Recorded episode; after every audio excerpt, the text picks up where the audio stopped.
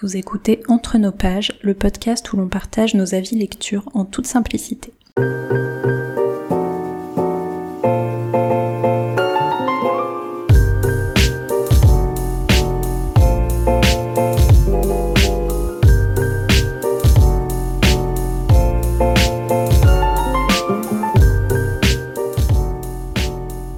Bonjour Colline. Bonjour Charlène. Aujourd'hui pour l'épisode numéro 62 et euh, cette fois on a voulu refaire euh, un épisode qu'on avait fait il y a assez longtemps au début où on parlait des livres que tout le monde a aimé sauf nous. Et euh, donc là on avait à nouveau envie de parler de livres qu'on n'a pas aimés pour changer un petit peu. Et cette fois on va partir sur des livres qu'on a lus il y a quelques temps. On s'est dit plus de trois ans et qui nous ont donc euh, quand même marqué, dont on se souvient euh, un petit peu. Et bon, on a fait une, petite sélection de livres euh, comme ça, donc on va pas faire plus long sur l'intro. Je te laisse commencer, Colline, avec le premier livre dont tu avais envie de parler. Oui, donc j'ai essayé de partir sur des livres qui m'ont un peu déçu, disons, dans le sens où j'avais des attentes, je pensais que ça allait me plaire et en fait ça a été euh, tout le contraire. Et donc euh, le premier qui me vient en tête euh, là-dedans, et c'est un qui je déterre de il y a bien bien longtemps parce que j'ai lu quand j'étais ado, c'est Eragon de Christopher Paolini.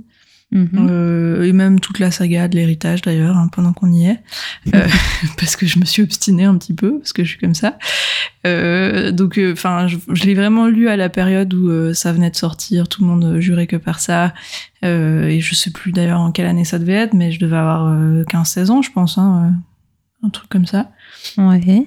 Et c'était des gros pavés, enfin vraiment que je, je, trouvais ça fou parce qu'il y a plein de gens qui lisaient pas d'habitude et qui s'envoyaient ça en un claquement de doigts qui trouvait ça magnifique. Et moi mm. vraiment j'ai souffert dans ces livres mais tout, je sais pas enfin je m'en souviens encore euh, très très bien. À quel point j'ai trouvé ça inerte comme histoire tu sais vraiment euh, c'est en fait c'est c'est c'était tellement classique pour moi c'était tellement du, du réchauffé. Donc euh, je peux même plus te raconter l'histoire là maintenant en détail mais ben voilà enfin je pense que beaucoup de gens voient à peu près ce que c'est quoi. C'est une histoire de fantaisie avec un jeune garçon qui va se retrouver euh, lié à un dragon. Euh, et ils vont devoir euh, battre les méchants, et voilà, en gros. c'est tout ce qui me reste. et, euh, et en fait, je sais pas, chaque livre fait au-delà de 700 pages, un truc comme ça, et c'est des papiers de Bible, tu sais, je me rappelle encore euh, que j'avais l'impression que j'avançais mm. jamais. Je, je, passais des heures à lire ce truc et j'avais rien avancé en épaisseur du, du livre.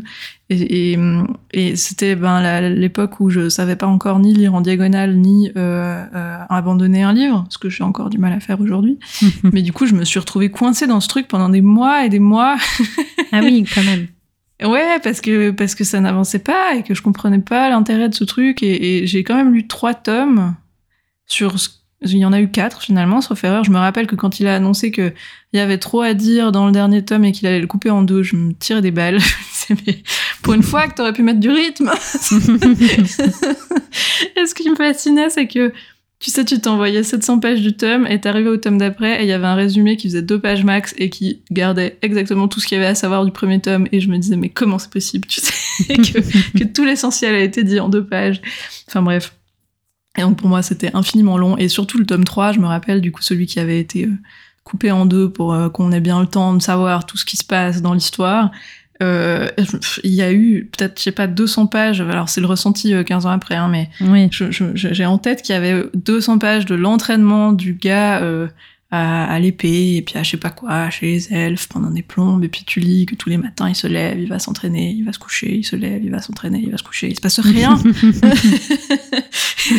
et ça dure et ça dure et ça dure et je devenais folle. Et, et en fait, j'en étais venue à je pense que c'est la première fois que j'ai lu deux livres en même temps parce que ah parce que c'était plus possible de rester coincée dans celui-là toute seule et, et, et, en fait du coup je me je me faisais des, des carottes au bout du bâton tu sais je me disais quand t'as lu 50 pages de Eragon t'as le droit d'avancer sur l'autre. Oh la vache mais pourquoi tu te faisais souffrir comme mais ça j'ai toujours été abominable avec moi-même voyons. Et donc ouais je me rappelle que je l'ai avancé à coup de 50 pages à la fois euh, allez, plus que 25 et après tu peux lire le truc qui a l'air mieux à côté. et donc je pense l'avoir fini, mais euh, et je crois que j'ai jamais lu le tome 4 parce que entre temps j'ai arrêté de me faire violence. Mais donc c'est un très mauvais souvenir de lecture vraiment. Je crois que j'ai rien retenu de bon de ce truc et je sais pas pourquoi j'ai lu trois tomes sur 4, c'était beaucoup trop. Oui. Et, et le, le, film a fait un flop d'ailleurs. Je crois que l'adaptation était pas folle hein, de ce que je me souviens. Mhm. Et, et, voilà. Et, je, j'ai l'impression qu'encore aujourd'hui, il y a des gens qui considèrent ça, même en assez grand nombre, comme un truc culte. Qu'il y a des gens pour qui c'est un des seuls livres qu'ils ont lu de leur vie avec Harry Potter, tu vois. Et, ouais. et pour moi, c'est tellement vide. et tellement. Après, le type, il a écrit ça à 15 ans, je crois, le tome 1. Il s'est fait éditer à 17 ans. Alors, euh, oui, c'est vrai qu'il était très jeune, ouais il y a peut-être une partie de, de, des problèmes qui est liée à ça, tu vois. Je sais pas à quel point le travail éditorial a été fait en profondeur ou quoi. Est-ce qu'il y avait un bout euh, où c'était phénomène qu'il l'a écrit si jeune et que du coup c'est ça qui a plu aux gens? Enfin, mm. je, je comprends pas euh, pourquoi ce livre a eu autant de succès, mais en tout cas, voilà, moi j'ai vraiment souffert tout ce que je pouvais là-dessus. tu l'as lu? Non, euh, je m'y suis jamais intéressée d'ailleurs. Je sais que je l'ai vu passer euh, énormément de fois parce qu'effectivement il était hyper euh, populaire à l'époque, mais non, je me suis jamais infligé ça. Ça m'a jamais attiré. je ne sais pas pourquoi. Je pense que justement j'étais plus Harry Potter à ce moment-là que Eragon et du coup Ouais, j'ai pas. Je, je crois qu'on l'avait à la maison, mais euh, je l'ai pas. Moi, je ne l'ai pas lu et euh, je vis très bien sans. Ça va. je, je, crois même pas que j'avais regardé le film tellement ça ça m'attirait pas. Donc euh, non. Et je ne pense pas que je le lirai maintenant. Franchement, c'est pas le genre de truc qui me. Non, mais je pense en plus ça a dû très mal vieillir parce que ça, ça doit être encore plus cliché aujourd'hui, tu vois, maintenant qu'on s'habitue à avoir des narrations bien plus variées et bien plus dépoussiérées de la fantaisie. Euh, là, je pense que pour le coup, on est dans tous les clichés possibles. Et même les twists, ils étaient nuls. Je me rappelle quand il y avait des twists, mais je le savais depuis 500 pages.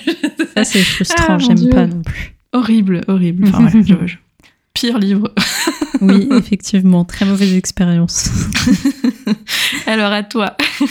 Euh, moi, j'ai choisi de parler d'Eleanor N. Park de Rainbow Rowell. J'en avais déjà parlé euh, très rapidement, je ne sais plus dans quel épisode, peut-être sur la romance. Euh, c'est un bouquin que j'ai lu en 2018, euh, en février 2018 plus précisément, euh, parce que des fois aux alentours de la Saint-Valentin, j'aime bien lire des romances, et là, ça n'a pas marché du tout. je me souviens, alors moi, contrairement à toi, j'ai l'abandon facile. je, je m'embête plus en fait quand un roman me plaît pas ou enfin voilà.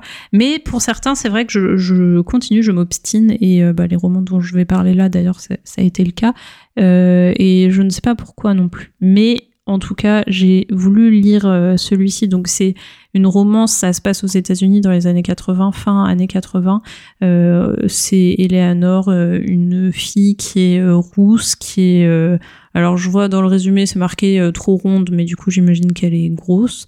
Euh, enfin tu vois parce qu'ils mettent pas le terme mais euh, et euh, elle est harcelée dans son lycée. Enfin bon bref elle a une vie qu'on lui envie absolument pas. Et elle s'assoit toujours dans le bus à côté d'un gars qui s'appelle Park qui est hyper timide. Et puis ils finissent par se rapprocher un petit peu. Et puis voilà.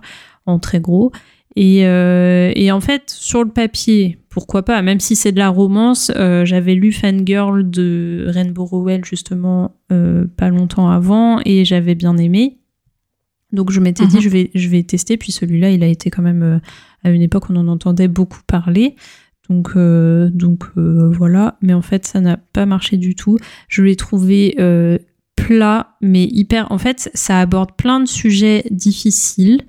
Euh, on voit que l'autrice avait envie de parler de thèmes, euh, de thèmes pas simples, avec ces deux ados qui ont chacun une vie un petit peu compliquée, puis qui se trouvent, et euh, voilà. Et puis la romance, on n'est pas sur un truc qui se fait en, un éclair, donc ça c'est pas mal. Mais en fait, j'ai trouvé ça hyper plat et fade.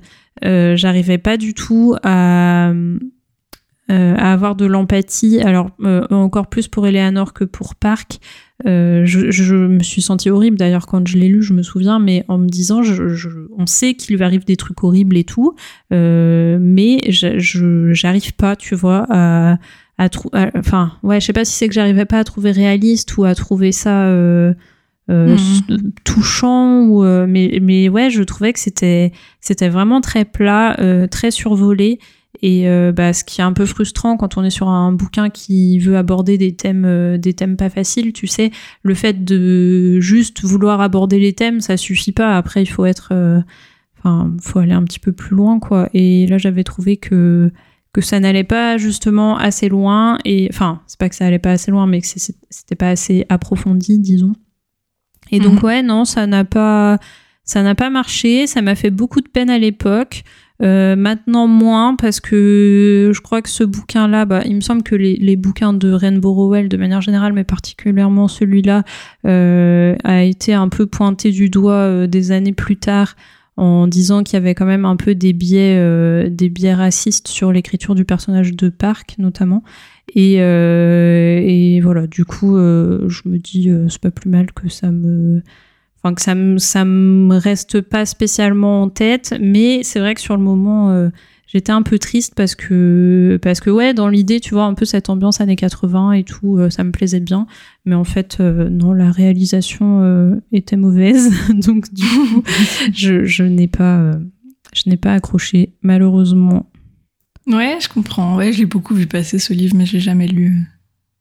Mais pareil je crois que ça me ouais ça me donne pas tellement envie d'essayer Et puis il me semble que la fin, euh, je sais pas si on n'est pas sur une fin à moitié ouverte. Alors bon, c'est pas c'est pas ça qui fait que euh, je vais détester un livre, mais euh, j'aime pas les fins ouvertes de manière générale.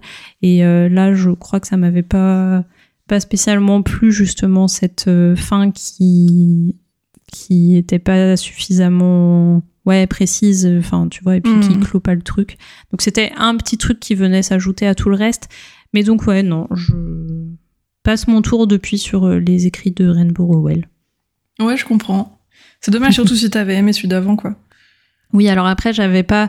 Euh, C'était sur la durée, tu sais. Euh, j'avais mis peut-être 150 euh, pages avant de, de bien accrocher, puis j'avais trouvé la romance toute mignonne. Mais c'est pareil, c'est pas un bouquin qui va me rester. si, parce que mhm. c'est une romance que j'avais appréciée, mais enfin la romance en elle-même, je veux dire, pas le pas, forcément tout le contexte, mais, euh, mais voilà, c'est pas non plus la déception parce que je me serais dit, oh là là, cette autrice-là, euh, elle va être dans mes favorites, et euh, non, c'était assez loin de ça au final. Ouais, je comprends.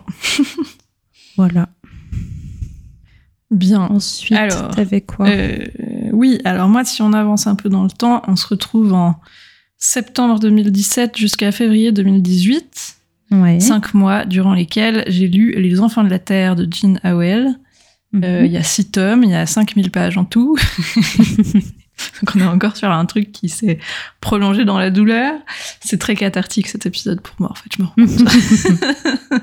Et donc, euh, c'est cultissime, hein, Les Enfants de la Terre. Euh, euh, alors moi je savais pas du tout en démarrant, je crois que c'est pareil encore un truc qui m'est un peu tombé dans les mains sans que je sache comment.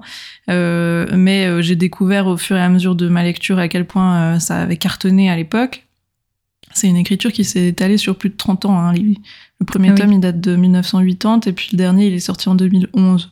Alors, je sais pas maintenant s'il y en a eu d'autres, j'ai arrêté de m'intéresser à ça depuis pour ma propre santé euh, mentale, mais, mais à l'époque, en tout cas, euh, les six tomes de la saga, ils s'étalaient sur 30 ans.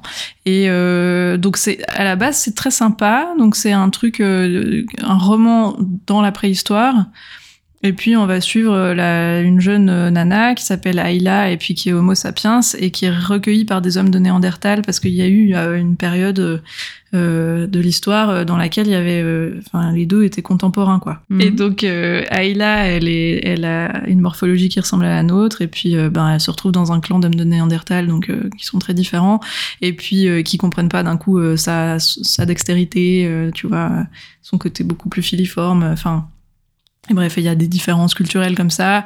Et puis, euh, et puis en fait, ça permet de découvrir plein de choses de la préhistoire euh, euh que moi je connais finalement très peu. Hein. Donc, donc le premier tome est super intéressant. Puis en plus, on a un personnage féminin assez fort au début parce que justement, elle va s'émanciper pas mal. Elle va, elle va être très indépendante, très autonome. comme elle sait faire plein de choses que son clan ne sait pas faire grâce à ses justement ses capacités motrices, voilà, ses différences de développement, eh ben, euh, bah, ça la rend un peu indispensable, ça la rend très déterminée. Euh, c'est un peu le, au début l'archétype de la nana euh, qui a besoin de personne et qui va se faire sa petite vie comme elle veut, qui va apprivoiser des lions. Enfin, genre, voilà, très très, très très badass. Et puis euh, tout, tout commence à, se, à se corser dès lors qu'apparaît euh, le Love Interest. euh, J'ai nommé Jon Dallard, euh, qui est un personnage absolument toxique. Pour ceux qui ont écouté l'épisode 1, enfin notre première version des livres qu'on n'a pas aimé et qui nous ont entendu cracher sur Outlander, on est un peu dans le même genre de rigolo, sauf que au moins il est pas méchant. c'est tout ce que je peux lui donner à Jean Dallard, c'est qu'il est pas méchant. Il est juste très très primitif, très très euh, viril, mais euh, et, et, donc euh, ultra possessif, ultra insécure sur ses sur ses attributs, tu vois, il a tout le temps besoin qu'on lui fasse des compliments et qu'on ne regarde que lui, et il se sent menacé par la terre entière, et il a tout le temps envie de copuler dès que ça se passe bien, et, euh, et c'est terrifiant parce que les, les, descriptions elles sont elles sont abominables, hein. enfin genre elles sont pas crues, mais justement elles sont beaucoup trop euh, empoulées, tu sais, il y a que des phrases à la con euh, de cavernes chaudes et humides, et de puits chauds et accueillants, et des trucs ouais. c'est terrifiant, et de il y a des trucs genre membres virils glorieusement dressés, Oh non, mais tu vois, c'est abominable, mais euh, mais très imagé, cela dit. Mhm. Euh, et donc, euh, en fait, tu sais, à partir de là, tu sais plus quoi faire parce que soit, en fait, elle, ça la, ça la réduit complètement de sa condition de Wonder Woman à euh, esclave euh, en tout temps de Jon Dallard parce qu'elle est tout le temps en train de se demander si elle l'a froissé, pourquoi il tire la gueule, qu'est-ce qu'elle a bien pu faire, si elle va pas le perdre et machin. En fait, ils sont toujours en train de, ils ont, ils ont jamais une relation très agréable. Et quand ça va mieux, et ben en fait, euh, ils copulent. Donc c'est pas mieux parce que tu te farcis Mhm. des pages et des pages de description. Et à partir de là, en fait, les les, ben, les quatre tomes et demi qui restent, c'est plus ou moins que l'histoire du couple qui est vraiment pas intéressante parce que vraiment ce personnage n'a rien pour lui et euh, à, à, part qu'il est extrêmement bien membré et donc euh, euh, voilà c'est devenu pénible. Et puis un deuxième problème qu'il y a eu dans ce dans ce bouquin c'est que en fait ils, ils, finissent par partir en voyage et en fait le voyage se prolonge se prolonge se prolonge et en fait t'as l'impression que tous les derniers tomes en fait, à partir vraiment, à partir de l'arrivée de Jean Dallard, ça commence à aller mal, donc milieu du tome 2, et ensuite à partir du tome 3, je crois, c'est que la même histoire en boucle, tu vois. Il, Mm. il, voyage, il voyage, il se déplace, il se fâche, il se réconcilie. Euh, elle trouve des animaux, il trouve des fleurs. Enfin voilà, et ça, ça n'avance plus. et t'as du mal à voir euh, quelle est la finalité de ce truc, pourquoi il fallait en faire autant de tomes, tu vois, si c'était pour finalement juste les voir marcher pendant, pendant 4000 pages. Et, et donc, j'avais un peu creusé par après euh, l'histoire de, de l'écriture de ce truc, parce que vraiment, je me suis dit, mais est-ce que c'est que euh, de l'argent, tu vois, genre, la licence marchait bien, alors elle a continué à faire la même histoire en boucle parce que ça plaisait aux gens. Et mmh. en fait, bon, le fait que ça se soit étalé sur 30 ans, déjà, je pense qu'il y a peut-être un peu d'essoufflement, tu vois, ou de trucs... euh, Enfin, c'était peut-être pas prévu dès le départ que ça dure aussi long et que ça aille jusque là. Et en fait, surtout, euh, le premier tome avait été très euh, acclamé et même récompensé, je crois, pour sa véracité historique, dans le sens où elle s'était énormément documentée, euh, surtout ce qu'on savait à l'époque de cette période-là de la préhistoire. Ouais. Et donc, euh, je crois que ça lui a un peu euh, c'est devenu un peu obsessionnel euh, chez Gina Howell. Et le problème, c'est que comme elle a mis du temps à écrire les autres tomes, il y a un moment où la recherche historique a rattrapé son histoire à elle et où euh, elle a réalisé que les deux tribus qu'elle avait placées assez proches géographiquement euh, dans, dans l'histoire, euh, en fait, étaient très très éloignées géographiquement. Mais ça s'est su plus tard, tu vois, ça s'est pas su dès Ouais. le début. Et donc, en fait, elle est partie un peu d'un trip de véracité historique qui a fait qu'elle s'est dit, bon ben zut, parce que du coup, pour aller rejoindre l'autre tribu, il va falloir qu'il marche à travers un continent entier, quoi. Mm. Et donc, on est parti pour une croisade. et c'est là que tu te dis, peut-être que euh, la narration aurait pu prendre le pas sur la véracité historique et juste Oui. on aurait pu accepter qui s'habite un peu plus près puis qu'on se farcisse pas tout ça. Mais donc je, je, je sais pas, tu vois, c'est un peu c'est un peu de la reconstruction a posteriori, mais j'ai l'impression qu'elle s'est perdue dans ce, ce besoin de garder cette image de, de sérieux. Euh, scientifique et du coup euh, que ça a complètement flingué le scénario qu'elle avait en tête parce que ben voilà tu n'improvises pas une marche à travers tout le continent juste pour le plaisir de, de continuer ton scénar quoi. Alors euh, voilà, c'est vraiment un truc qui avait très bien commencé et qui s'est effondré à très grande vitesse. Et j'ai quand même lu jusqu'au bout parce que je le lisais avec une copine, que ça nous faisait un peu rigoler quand même et que et que et qu'on avait espoir que ça s'améliore même si ça n'a jamais été le cas euh, et donc euh, voilà ça m'a bien bien bien calmé sur euh, la demoiselle là ça me donne plus tellement envie de lire du Gina même si elle fait d'autres trucs euh, parce que je crois qu'elle a jamais a- affirmé que ce serait le dernier hein, euh, enfin je crois qu'elle s'est toujours laissé la porte ouverte pour une suite mais euh, de mon côté, c'est bon. J'ai donné ce que je voulais donner. Et, euh, et, je pense que ça fait partie de ces livres un peu justement comme Outlander qui véhiculait des codes, euh, typiquement des histoires amoureuses qui étaient moins problématiques à l'époque, ou en tout cas moins considérées comme problématiques à l'époque qu'aujourd'hui, et qui ont dû marquer toute une génération d'adolescentes de l'époque, et que c'est ça qui a fait que ça a autant marché, tu vois, au-delà du côté historique. Euh, parce que je voyais beaucoup de trucs euh, anglophones de blogs de nana qui disaient ah mon dieu c'était tellement mon love interest. Enfin c'était genre euh, tu sais le book boyfriend euh, de quand j'avais 15 ans. Et quand je relis ça aujourd'hui, je me dis mon dieu mais quelle horreur, qu'est-ce qu'il est nul ce type. Et que du coup je pense que ça aurait pas du tout le même succès aujourd'hui si ça avait pas sa réputation qui le précède. Mhm. Et, et, que c'est un truc à remettre dans son contexte quoi malgré tout même si euh, voilà mais bon on a bien vu qu'à Outlander les gens continuent à trouver ça absolument pas problématique aujourd'hui donc je je, je, voilà, j'ai pas trop d'espoir sur le fait qu'on qu'on ait un regard critique systématique sur les enfants de la Terre, mais j'allais dire, je, je, ne ferai pas de commentaires, mais euh, l'idée y est. Mais je, voilà, je, je, moi, en tout cas, j'ai en tête que l'époque où elle l'a écrit, c'est une époque où c'était vachement à la mode de faire ce genre d'histoire, euh, euh, enfin, ce genre d'histoire d'amour entre très gros guillemets et ce genre de personnage euh, masculin. Mais, mm. mais ça, ça, pose tout un tas de problèmes et je suis très contente de l'avoir fini. Mais c'est pour ça que je te dis, quand j'avais commencé avec Lander, j'avais déjà vu lu Les Enfants de la Terre. Et au début, je me suis dit, ah, on est reparti dans le gars juste un petit peu casse-couille euh, avec euh, avec toujours euh, son besoin de posséder et d'être assuré. Et en fait non non Jamie est tellement pire que ça que ça m'a retraumatisé parce que même en étant préparé à ce type de personnage ouais je, je, m'attendais au moins à ce qu'il soit sympa tu vois. Oui. Bref on va pas refaire la diatribe Outlander mais voilà c'est c'est un truc que je mettrais un peu dans la même catégorie même si pour le coup j'ai j'ai pas mal bien aimé le début quoi. Vraiment les, les deux premiers enfin le premier tome et demi est vraiment très sympa. Très bien euh, bah moi j'ai aussi de la fantaisie dans mon ma petite sélection là. Euh, c'est les salauds gentilshommes le tome 1 les mensonges de Locke Lamora c'est de Scott Lynch qui a été euh, qui a eu aussi un, un beau succès hein. c'est une saga en plusieurs tomes. J'ai vu que le tome 4 euh, était sorti il y a pas si longtemps je crois. Euh, mm. mais le tome 1 est vieux. Enfin c'est c'est un truc qui est attends j'essaye de de regarder la date, c'est euh, année 2000, euh, ouais 2006 apparemment. Donc euh, donc c'est pas récent récent et, et j'en attendais beaucoup parce que le résumé te laisse un petit peu entendre qu'on est sur un truc avec bon déjà donc c'est de la fantaisie avec des, des, combats à l'épée, un personnage central, enfin un groupe de personnages là du coup les salauds gentilshommes avec Locke Lamora qui est un peu le le chef de groupe, euh, je sais plus s'il est présenté comme ça, mais en tout cas, euh, euh, tu vois, c'est des voleurs un peu bandits attachants avec des, des ruses, des on parle un peu de Robin des Bois aussi, enfin tu vois où où ils volent aux riches. bon ça c'est dans le résumé aussi, soi-disant pour donner aux pauvres, mais qu'en fait ils donnent ils donnent pas aux, pauvres. Mais tu sais le genre de personnage un peu euh, style Arsène Lupin, ou enfin voilà, des, trucs un petit peu comme ça.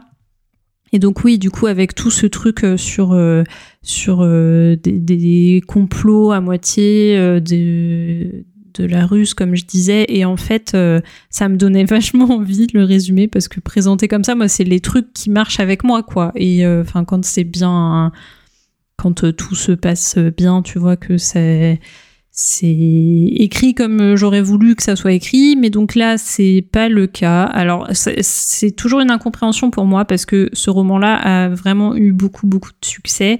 Euh, il en a toujours et, euh, et ouais vraiment euh, ce côté escroc et tout un peu attachant, ça me donnait grave envie. Il fait 700 pages et bah un peu comme toi là du coup j'étais un peu mazo, j'ai été au bout des 700 pages parce que ça m'intriguait quand même mais ça a été compliqué et long. Euh, mais pareil, comme toi, celui-là, je l'ai lu avec une copine, donc euh, on se soutenait euh, mutuellement parce qu'elle aussi avait beaucoup de mal, donc c'était un peu rassurant sur le fait que c'était peut-être pas que moi. Et, et, en fait, je sais pas, je sais pas ce qui s'est passé. Il y a des tonnes de descriptions pas forcément utile sur euh, les fringues des gens, sur euh, tu vois des trucs un peu euh, la, description de la ville et tout. Donc bon après ça c'est selon les goûts de chacun, hein, mais mais voilà là en l'occurrence je pense que il aurait largement pu l'auteur axer sur la partie un peu machination et enfin tu vois toute cette partie vraiment histoire parce que mhm. on aurait bien pu enlever 300 pages de description et, euh, et c'est trop pour le coup et justement toute cette partie euh, ouais l'espèce de complot et tout qui se trame et ben tout ça c'est pas du tout développé c'est euh, assez euh, bah, c'est survolé aussi en fait et euh, les personnages c'est pareil je trouve que c'est intéressant les échanges entre les personnages euh, ça quand même pour euh, on, lui doit bien ça. Mais parce qu'ils ont un humour un peu sarcastique et tout mais au final c'est tellement peu présent dans l'ensemble du roman que pour moi ça retombe complètement à plat en fait et, et justement le fait que que ces machinations ça soit pas plus plus poussé et ben du coup je suis restée euh, complètement déçue du truc. Et, euh, et ouais et pour le coup euh, j'en attendais vraiment beaucoup. Enfin j'en attendais beaucoup. J'en attendais pas tellement mais le résumé me plaisait tellement que j'aurais bien aimé que que hmm. ça colle tu vois derrière qu'on soit vraiment sur quelque chose de d'hyper passionnant et enfin voilà qui que je lâche plus le bouquin. Et, et en fait non c'était très inégal comme rythme et puis vraiment, quand il commence à y avoir de l'action, tu te dis ah ça y est, c'est bon, on y est. Et ben en fait, ça retombe plusieurs pages plus loin. Tu vois, c'est même pas euh, un truc où c'est long ah à démarrer, mais après quand c'est parti, c'est parti. Là, t'as vraiment des trucs où euh, où ouais, ça retombe et puis on repart sur des descriptions et puis des trucs euh, pas très intéressants et et donc voilà. Du coup, j'ai même eu assez, enfin, du mal à m'attacher au personnage. à nouveau parce que bah, pas suffisamment décrit Tu vois, c'est particulier parce que il y avait plein de descriptions, mais euh, sur les personnages en eux-mêmes, on n'en savait pas beaucoup. Donc, euh, ouais, ça a été un petit peu un, un échec. Euh, et pour le coup, je peux même pas me dire, oh, bah, je, je retenterai, c'était pas le moment ou quoi, parce que c'est. Enfin, tu vois, là, c'était pas une histoire de moment, c'est une histoire de bouquin qui est juste long et chiant. Et, et voilà. Et donc. Du coup, ça m'a quand même fait beaucoup de peine. Je ne m'en suis pas remise. Euh, j'aimerais bien trouver un bouquin du genre, justement, avec euh, un petit peu des, complots et tout, mais, euh, mais bien fait, parce que c'est vrai que souvent, ce genre de livre, j'en attends quand même un peu, et je trouve que ça va vite. ça retombe assez vite, en fait. Je sais pas si c'est que mes attentes sont trop élevées ou quoi, mais, mais voilà. Ouais, je crois pas que j'ai des suggestions en tête de trucs de ce style. Bah, un peu les, trois mousquetaires, tu vois, c'est un, un peu dans le genre, du coup. Et ça marche mieux, je trouve. Mais de trucs que, tu t'aurais pas lu. ouais, voilà. ouais. Donc, euh, ah ouais, c'est dommage. Ben, je trouvais les couvertures magnifiques aussi. Oui. Ça, ça avait l'air vraiment trop chouette, mais. Euh, mais... Après, euh, il a vraiment de très très bons avis. C'est peut-être juste moi, hein, tu vois. Je sais pas. Je suis passée à côté, ça c'est sûr, mais, mais peut-être qu'il te conviendrait totalement. Et, c'est possible, mais j'ai bien d'autres priorités euh, actuellement. Oui, ouais, c'est dommage. Mm. C'est bien dommage. Ouais, moi, le dernier que je vais y ressortir, c'est La zone du dehors que j'ai lu. Euh, c'est de Alain Damasio, donc, que j'ai lu en février 2020. Euh, c'est, c'est, j'avais lu La Horde du Contrevent qui sont plus connus, euh, que j'avais entendu parler voilà, depuis des années des années, et que, que j'ai trouvé assez fou, mais très très très difficile d'accès.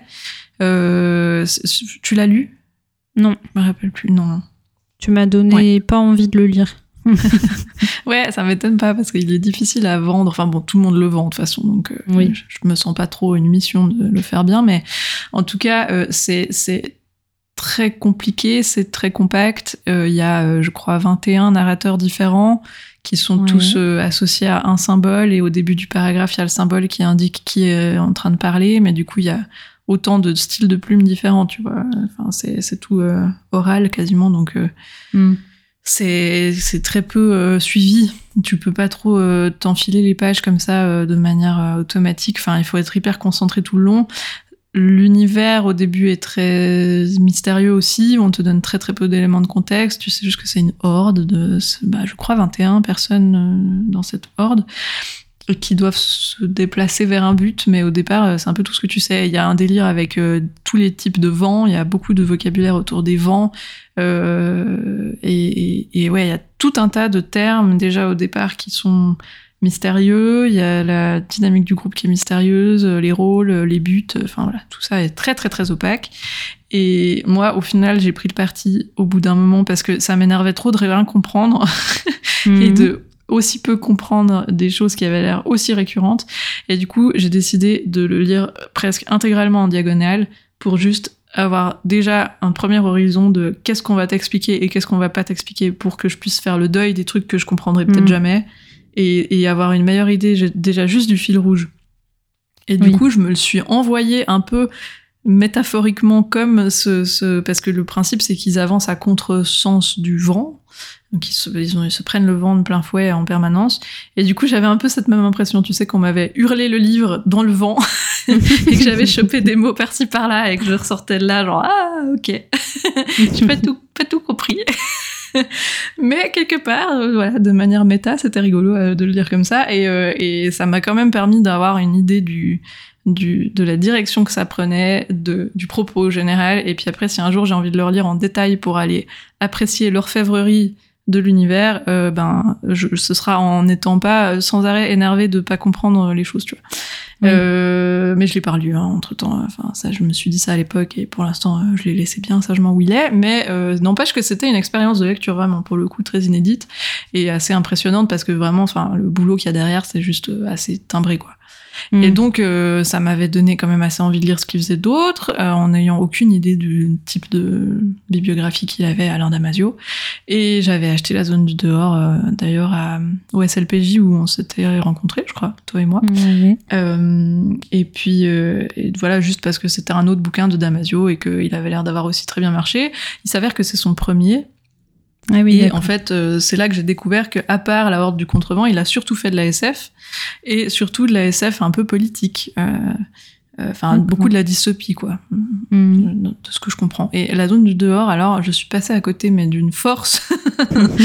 et vraiment, tu sais, j'avais, enfin, déjà le personnage de Damasio, on sait que c'est un type, euh, tu sais là, qui qui est parti des réseaux sociaux pour aller sur Mastodon et puis qui oui. qui est un petit peu réac par rapport à, aux innovations technologiques, aux trucs. euh, Il a aussi fait les furtifs là il y a quelques années qui parlaient aussi de ça, Euh, où déjà il me semblait avoir vu un peu des retours comme quoi le, le- son futurisme était un peu poussiéreux, tu vois. Enfin, le- le- ces, ces projections du futur, c'est un peu de la SF d'il y a 20-30 ans euh, dans, Ah oui. dans, dans comment maintenant tu peux t'imaginer ce que ce sera dans le futur, tu vois. Enfin, tu te dis, ouais, enfin, quand même, on sait que vu les innovations qu'on a maintenant, ça, ce sera très vite dépassé, ce que tu essayes de faire, enfin, tu vois. Et donc, la zone du dehors, ça a été écrit a un moment, donc euh, pour le coup, il y a moins le décalage avec le présent, tu vois. Donc, on peut lui excuser d'avoir euh, eu des visions peut-être un petit peu à l'ancienne, comme j'avais lu d'ailleurs euh, de Barjavel, euh, Ravage, là, il y a quelques temps, où j'avais aussi euh, un peu souri de, de la. Ouais, de, de, du, de ce côté SF poussiéreuse, justement. Mhm. Où tu dis, ah ouais, c'est comme ça qu'il imaginait l'année euh, 2050. euh, alors que là, vraiment, il y a plein de trucs où on sait que ce sera pas ça. Ou genre, il avait Ravage, euh, il imaginait un monde sans les ordinateurs, tu vois, parce qu'il avait Oui. pas encore les ordis. Donc, euh, ça fait bizarre aujourd'hui quand tu imagines une SF sans ordinateur. Mm. Mais euh, voilà. Et donc, en fait, la, zo- la zone du dehors, à la fois, je trouve ça bon, et puis je trouve ça assez euh, assez machiste hein, quand même. Enfin, les, les personnages féminins sont très sexualisés, très prétextes. Euh, encore une fois, c'est probablement dans son jus. Ça a été écrit il y a quelques dizaines d'années, donc euh, c'était dans les codes SF traditionnels de l'époque. Mais aujourd'hui, c'est un peu plus dur à lire, je trouve. Euh, Enfin, ça se voit que c'est écrit par un mec, disons. Mhm. Et, euh, et en plus, je trouve le message politique derrière très, je sais pas, très naïf en fait, parce que tu sais, c'est un peu ce côté euh, euh, punk de 16 ans qui a envie de tout faire cramer parce que le système, bouh, le système, mais avec pas vraiment d'idée de la suite, tu vois, de comment tu Ouais. reconstruis derrière. Il y a juste une envie de faire l'éloge de l'attentat terroriste, quoi. Enfin, et, et de dire euh, on va cramer des magasins, on va cramer des trucs, euh, on s'en fout s'il y a des victimes collatérales parce que le but c'est que de toute façon, euh, sinon le système il mange tout le monde, je sais pas quoi. Et tu dis d'accord, mais en fait ça, ça, ça- ouais, j'ai vraiment l'impression que c'était un gars de 16 ans qui avait écrit un peu son fantasme de de, de niquer la société, mais avec assez peu de concret de, de quel genre de monde il voudrait lui derrière une fois que ça s'est fait, tu vois. Mm. Et du coup, ça m'a un peu gênée, enfin pour pas dire beaucoup, euh, parce que j'avais, j'arrivais pas à rentrer dans son fantasme, tu vois, j'arrivais pas à les trouver cool en fait, parce que parce que tu, tu suis ah, c'est ce truc dystopique très classique avec euh, justement tout le monde a des numéros et puis c'est plus vraiment des gens et puis euh, enfin, c'est que de la main d'œuvre remplaçable blablabla et puis il y a plus d'individualité et puis t'as un groupe d'irréductibles gaulois qui continuent à vouloir euh, euh, exister à travers le système et puis ben c'est un peu des punks justement et puis euh, et puis t'as- tu les suis eux puis t'as envie de les enfin t'es censé les trouver cool tu vois c'est un peu les héros et et en fait je les trouvais un peu gamins quoi un peu euh, un peu dépassés Mm. et j'arrivais pas à... ouais j'avais l'impression que j'avais pas l'âge pour ce livre en fait je sais plus à quel âge il l'a écrit lui, je crois pas qu'il l'a écrit hyper jeune, mais mais je, je sentais un peu ce truc du vieux réac, tu vois, enfin qui est devenu un vieux réac. et ça m'a vraiment déçu parce que je m'attendais pas à ça quand je voyais l'intelligence et l'orfèvrerie de la horde du contrevent et à quel point tout était poussé dans toutes les directions. Et là, j'avais l'impression d'être sur un truc hyper ado, hyper euh, premier degré dans ses idées, euh, avec pas tant que ça de profondeur et pas tant que ça de sens pratique, tu vois et, et- et que ça manquait d'une surcouche un peu. euh, Ouais, j'ai l'impression qu'on te lance le premier message à la gueule et que c'est tout ce qu'il y a, quoi. C'est euh, cramons tout parce que sinon le système va nous manger, quoi. Et j'en attendais un peu plus, honnêtement.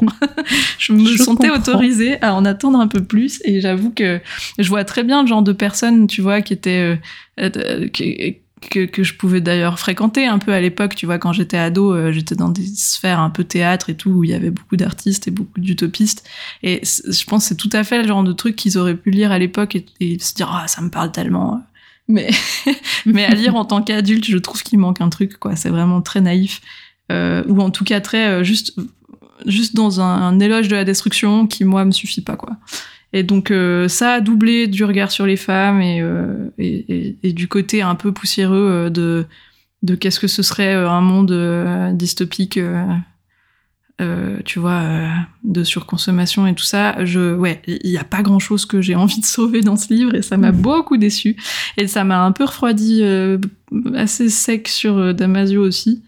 Et j'ai pas encore, je suis pas encore tombée sur une interview ou un autre livre ou un truc qui me ferait changer d'avis sur lui maintenant ou qui me rassurerait un petit peu sur ses idées d'aujourd'hui. Donc je, doute laisse, que tu en trouves. c'est ça. je veux pas, euh, tu vois, je veux pas faire un- une condamnation catégorique, mais en tout cas, je suis pas, je suis pas complètement enchantée, quoi. Voilà. Ouais, et ça. ben tu m'as convaincu. Euh, J'étais déjà convaincue de pas le lire, mais là effectivement, je pense que bon après à nouveau c'est une question de goût, mais euh, on Oui, de toute partage façon, quand même globalement les J'ai peut-être été très opaque, euh, tu vois. J'ai peut-être, euh, j'ai peut-être raté tout le sous-texte hyper riche, hein, mais Non, mais euh, je ne pense pas, et euh, je pense que moi ça, ça m'énerverait encore plus au point que j'irais pas au bout. Donc, ouais, je crois que je l'ai lu en diagonale euh, ça assez violemment. pas aussi, hein. très envie. Donc peut-être que j'ai rien compris parce que je l'ai lu en diagonale. hein, on, va, on va dire que c'est ça. Euh, moi, mon dernier, alors c'est de la, c'est de la SF aussi. euh, c'est Player One de Ernest euh, Klein, je sais pas comment on dit, Oui. que j'ai lu en août 2019 euh, après avoir vu le film Ready Player One au cinéma. Euh, bon, je sais plus quand il est sorti le film. euh, je, je suis pas sûre d'avoir lu le roman directement après, mais en tout cas, j'ai pas mal accroché au film. Euh, donc le film de Spielberg, hein, je crois. Euh, Ready Player One qui avait pas le même, Mhm. le même titre. Et euh, du coup je m'étais dit ouais c'est pas mal euh, le bouquin ça me tenterait bien de le lire. Euh, on sait que c'est compliqué de, de faire ça généralement mais normalement c'est à la défaveur du film. Euh, là euh, donc pour raconter l'histoire rapidement ça se passe dans les années 2040 et quelques euh, l'humanité vit globalement dans un univers virtuel où euh, ils peuvent faire euh, un petit peu tout ce qu'ils veulent. Ils ont des avatars et puis du coup ils font leurs petits trucs. Enfin voilà. Et, et du coup, le fondateur de cet univers virtuel-là décède. il n'a pas d'héritier et il a caché dans l'univers virtuel des clés, il me semble, qui, enfin, c'est en fait une sorte de grosse chasse au trésor pour devenir son, son héritier et euh, du coup devenir euh, globalement très très riche. Euh, c'est un peu comme si, euh, je sais pas, Elon Musk par exemple faisait ça. Il serait bien capable d'ailleurs de, de faire ce genre de choses. Bon, lui il a plein d'héritiers, ça marche pas, mais mais voilà, en tout cas de, de faire cette euh, grosse chasse au trésor euh, dans l'univers virtuel là. Et, euh, et, du coup ça devient un, un gros truc où tout le monde évidemment veut trouver les clés pour devenir riche parce que ça c'est intemporel le fait de vouloir devenir riche visiblement. Et, et donc voilà. Donc du coup il se lance là dedans et puis dans le film on suit surtout un, un jeune un jeune geek un peu qui qui va essayer de de trouver euh, ces clés-là. Donc bref, je le raconte très mal, mais cette idée de chasse au trésor dans un truc euh, virtuel blindé de références, parce que c'est ça aussi, c'est qu'il y a beaucoup de références euh, un peu geek du coup, bah, ça, ça, rend très bien en film, je trouve. Donc je m'étais dit en bouquin, ça doit être encore mieux, parce que les bouquins sont très souvent mieux que les films qui les adaptent. Eh ben en fait pas du tout. J'ai euh, globalement détesté ce roman. Euh, je suis allée au bout pourtant aussi euh, avec. C'est pareil, ça, il fait bien 500 pages je crois et même plus 600 et quelques. Et, donc je me suis obstinée. je ne sais pas tellement pourquoi. Euh, en fait, c'est alors c'est toujours un peu différent en fonction de la narration. En fait, c'est ça le, le, truc. Mais comme on le disait pour euh, Outlander aussi, pour ressortir toujours le même exemple, mais où du coup l'adaptation, euh, elle est sur euh, une narration plus externe et donc on voit plus ce qui se passe parce que sur du support visuel, c'est compliqué de faire juste le point de vue d'une seule personne. Et donc là, je pense que c'est un peu ça aussi qui a péché pour moi, c'est que on est, euh, il me semble, je plus sûr à 100%, mais que dans la tête euh, du gars dont j'ai oublié le nom, euh, le, héros, là, le jeune geek du truc. Et, mhm. et donc, c'est un adolescent, donc il est préoccupé par des choses d'adolescent. Et c'est peut-être ça aussi qui m'a qui m'a vite gonflé parce que c'est pareil, à un moment, bah, il y a une histoire de love interest et puis il est obsédé par la nana, il n'y a plus que ça. Et du coup, toute l'histoire de chasse au trésor qui, globalement, était ce qui m'intéressait le plus, ça passe un peu à la trappe. Donc je trouve ça euh, très dommage quand même parce que parce que oui du coup pour moi c'était ça le tu vois le point intéressant. Bah Et euh, en plus de ça, euh, donc il y a énormément de références dans le bouquin sur ouais toute la pop culture, disons des années 80 il me semble, et et, et bah il y a trop de références finalement parce que quand t'es pas à fond dans cet univers-là, euh, autant dans le film ça passe parce que justement ils l'ont pas mal euh, euh, universalisé, je sais pas comment dire, mais tu vois, c'est beaucoup plus accessible. Autant dans le bouquin, c'est quand même hyper compliqué. Puis les années 80, moi, c'est pas mon, mon domaine de mhm. prédilection. Donc je me suis sentie assez avec un manque de culture assez important quand même en le lisant. Donc en vrai, c'est très spécifique. Hein. Enfin, je pense que personne n'a toutes les références, mais euh, mais voilà. Moi, du coup, ça m'a pas mal manqué. Et comme il y en avait énormément des références comme ça, et eh ben en gros, je sortais du livre euh, tout le temps. Quoi, j'arrivais pas à à, rester dedans. Et même au niveau film et musique tu vois alors que euh, on peut se dire oui ne pas être un pro des jeux vidéo des années 80 euh, bon c'est possible quand on est né euh, dix ans après enfin voilà. Mais film et musique je me sentais quand même à peu près tu vois enfin musique au moins je pensais avoir la mhm. référence mais en fait même ça ça a été assez compliqué donc, euh, du coup, ouais, j'ai pas très bien vécu ma lecture euh, parce que cette chasse au trésor là, finalement, elle est euh, complètement zappée dans l'histoire. Que les anecdotes, pas les anecdotes, les les références, on a l'impression qu'elles étaient là pour être là, tu vois, que l'auteur avait fait sa petite liste au début, euh, genre je veux caser absolument euh, tout ça, il a pris la page Wikipédia années 80 et puis s'est dit euh, mon objectif c'est de tout mettre dedans. Et, et du coup, c'est vraiment l'impression que ça me faisait, tu vois, c'était un peu un genre de, de fan service trop poussé à l'extrême pour le coup. Et donc du coup, j'ai pas, j'ai pas accroché. Et voilà, ça m'a fait de la peine également parce que je m'étais dit, ça doit rendre bien aussi en bouquin, mais pas ah du bah tout. Donc du coup, euh, on peut euh, honorer euh, Spielberg pour ce qu'il a réussi à faire en rendant accessible ce, ce, bouquin. Bon, en vrai, je pense que c'est que moi, c'était pas mon truc parce que je pense que vraiment quelqu'un qui à fond dans les notions de pop culture des années 80, ça doit très bien marcher. Mais bah, ça dépend de ce que tu cherches aussi, en fait, je pense, dans le bouquin. Mais voilà, du coup, moi, ça ne m'a pas plus. Euh, il y a un Player 2 qui est sorti euh, là il y, a, quelques années après le film. Alors ah. bon, ça par principe déjà ça m'a énervé parce que c'est vraiment le côté euh, oh le film a marché, du coup les gens doivent acheter le livre en masse donc je vais sortir une suite. bon, après, peut-être que je râle pour rien et que le 2 est très bien et que, je sais pas, il était écrit depuis des années mais qu'il n'avait pas été publié ou j'en sais rien. Mais en tout cas, je ne compte pas le lire du coup.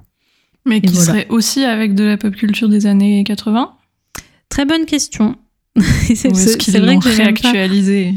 J'ai pas cherché. Euh, je ne sais pas. Je suis en train de regarder le résumé là et euh, je ne vois pas. Euh, bah, à moins que ça se passe des années après.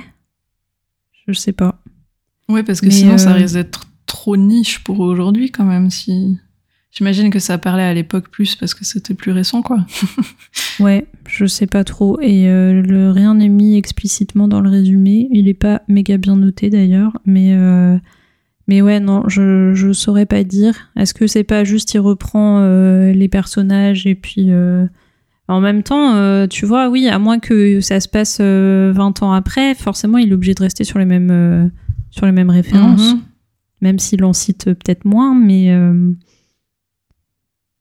je ne sais pas. Bon, en tout cas, euh, je le recommande pas, mais euh, mais mais c'est encore, enfin ouais, à nouveau un livre qui peut plaire. C'est juste que moi, ça m'a pas, euh, ça m'a pas plu le fait de lire après le film. Je sais pas si dans l'autre sens j'aurais préféré. Je suis pas sûre non plus pour le coup, parce que cette histoire de la romance là, ça m'a ça m'a bien gonflé.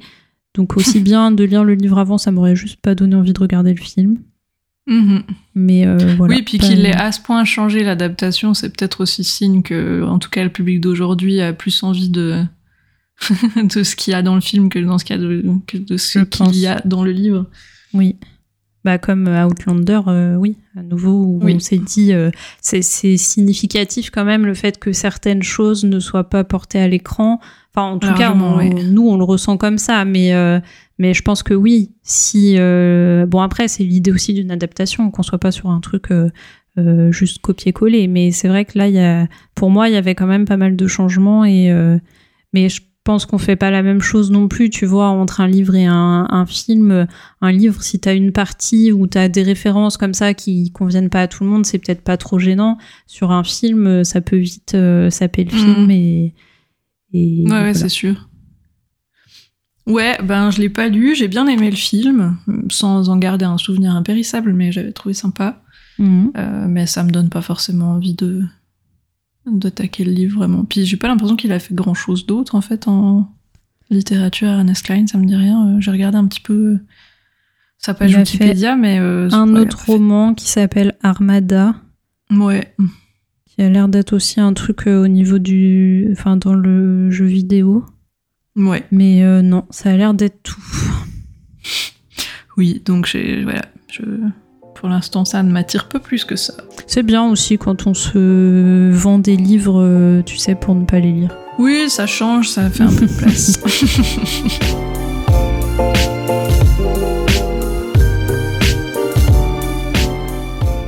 la fin de cet épisode. Merci de nous avoir écoutés jusqu'ici. Comme d'habitude, vous pouvez nous retrouver sur les réseaux sociaux ou par mail entre nos pages at gmail.com pour nous faire euh, vos petits commentaires, suggestions, ou autres. Et euh, on va prendre quelques vacances là euh, pendant le mois d'août, donc on se retrouve à la rentrée pour un nouvel épisode.